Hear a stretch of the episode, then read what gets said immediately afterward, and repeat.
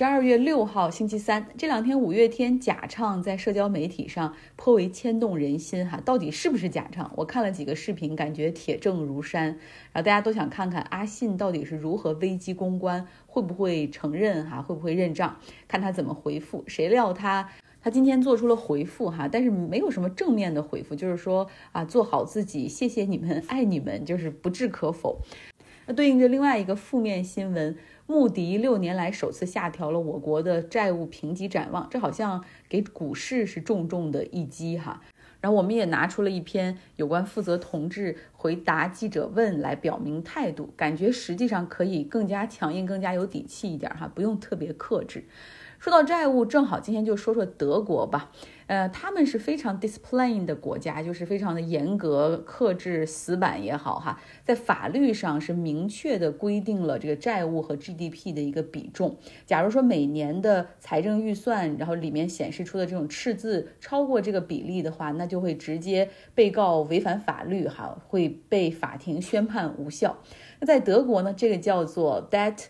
break。债务刹车，现在债务刹车正在考验着舒尔茨政府。原本呢，德国的副总理也是他们的财政部长，是计划要前往阿联酋参加联合国气候大会，但是因为这个债务刹车的问题。啊，主要是德国的宪法法庭宣布，你们不能这么干哈，你们现在那个做法就已经是违法行为啊，你们预算不能够通过，所以这个德国的财政部长，也就是他们的副总理取消了行程哈，留在柏林，因为他们现在必须是要在圣诞节前再提出新的一个解决方案，二零二四年的这个财政预算案还要再重新过一遍，然后再砍掉，还是或者怎么样去筹集资金，最终这个草案要交给议会来投票，一切需要。要在二零二四年一月一号之前弄完哈，所以时间是非常紧张。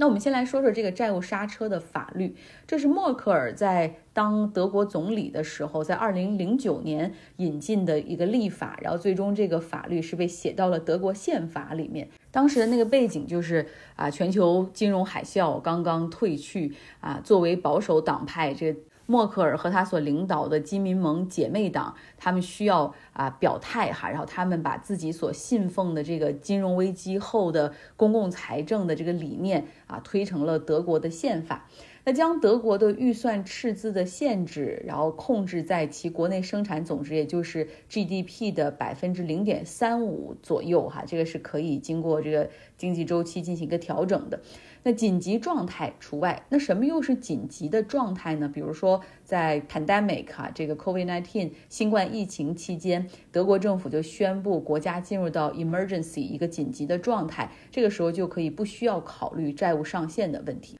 德国政府在应对疫情的这个专项资金其实并没有花完，那没有花完的部分，他们觉得也不要浪费哈，把它用为其他的支出。像二零二三年的一些财政支出，舒尔茨政府就用了六百亿欧元，比如说用在气候变化和能源转型这方面，建设充电基础设施，还有绿色能源来制氢能以及其他的什么电池储能的项目。那计划呢，还要用其中的这个疫情之后剩下的一百七十亿美元的资金放在二零二四年的财政支出里面，所以这就引发了德国联邦宪法法院的这个质疑哈，说你们不能这么干，你们这样就是挪用所谓专项的紧急情况下的这个资金补充到普通的这种财政预算里面去，实际上已经让德国的。财政赤字超出了债务刹车的这个范围了哈，呃，违反法律不行。那舒尔茨政府他也很聪明哈，马上就说啊，二零二三年因为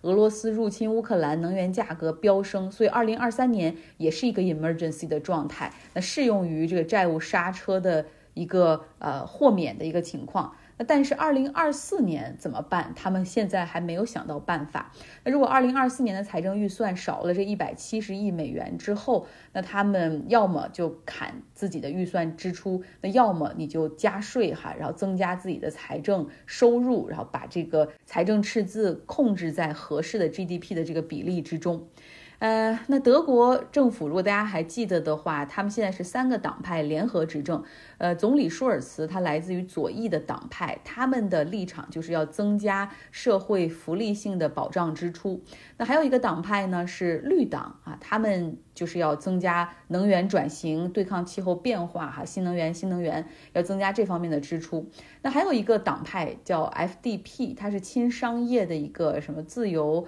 啊民主党派，呃，他们的领导人林德纳就是目前的财政部长，他也是这副总理哈。他们的主张就是亲商业，反对加税，要减少政府的支出。所以你看这三个党派在一些政见上完全是相左的哈。如何能够达成大家都能够同同意的这个方案？其实这是考验这次呃这个联合组阁政府的一个一个关键所在，需要有人做出让步。可是呢，自从这三个党派联合执政之后，实际上他们的支持率都在下降，尤其是反映在最近的地方选举中，这三个党派表现都挺糟糕的。所以这就让这三个党派的议员们可能不愿意去做妥协啊，因为你。妥协更多只会失去更多选民的支持，然后让你这个党派好像那个 platform 也不像原来那么坚定了。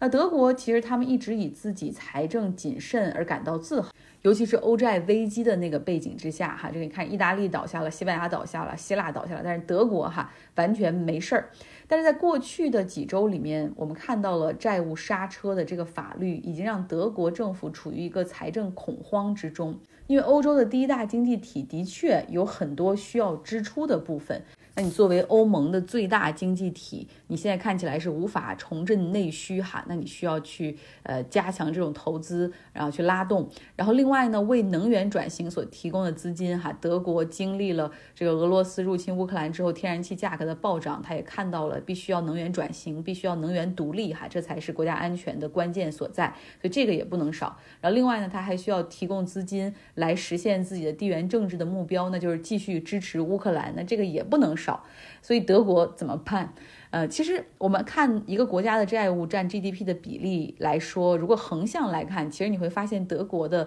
这个不要太健康哈。美国的债务占 GDP 的比例好像接近百分之一百四左右，那法国的债务占 GDP 的比例是超过百分之一百一。那英国拜持续的这个呃保守党的执政，他们的债务占 GDP 的比重大概是百分之一百。那德国的债务占 GDP 的比重只有百分之六十五，其实是远低于 OECD 国家的平均水平百分之九十的。那长久以来，实际上负面就是让德国的基础设施建设的更新和升级，哈，这个基本上是没有办法进行的。呃，那可惜的是，很多人会觉得，哎呀，德国你其实有很大的借贷空间，而且你有非常好的这种信用评级，你借贷的成本也非常的低，哈。但是就是因为这个债务刹车的法律，所以没有办法进行。不少媒体还进行了民调，哈，然后大部分的百姓，可能超过百分之六十的人也都认为说这个债务刹车的法律有点太僵化了，哈，就是有点一刀切的意思。但是德国的财政部长林德纳则是说，债务刹车这个法律，哈，还是必须要尊重的。也就是说，他们没有意愿去修改这个法律，当然好像他们也不能，哈。那更需要的是现在在政策上去考虑怎么去创新，比如说，好像德国政府内部在考虑要不要建立两个。就是叫基金哈，然后作为表外的赤字，一个是用于专项的基础设施建设和升级，然后另外一个就专门用于军事哈，这个比如说乌克兰那边的支持啊，但是这个不知道能不能够在议会中获得通过。我们最近读书俱乐部读的那本书《置身事内》里面，其实作者也围绕着政府债务问题讲了很多哈。其实，在发达经济体中，日本大概是债务占 GDP 比重最高的国家，这个比例大概是百分之二百四十。那相比之下，我国的债务水平是整体偏低的，地方债的总体大概占 GDP 百分之六十左右。那再加上中央的国债，实际上政府总债务占 GDP 的比重应该不到百分之八十，而且我们的外债比例还比较低。那如此下来，还有什么好担忧的呢？这个作者指出，哈，其实有两点值得关注。首先，看上述那些债务比重比较高的国家，他们的这种国家支出大部分实际上是用于社会保障性的支出，像医疗、教育、养老哈这些。但是我们国家的政府债务大部分是用于拉动 GDP、投资基础设施建设。那第二个隐患就是地方政府它比较严重的依赖地方的土地财政。假如说房地产市场进入到一个下行的周期的话，那么原本看起来并不是很沉重的债务哈，就会变得沉重不堪。好，这是今天的节目哈，希望你有个愉快的周三。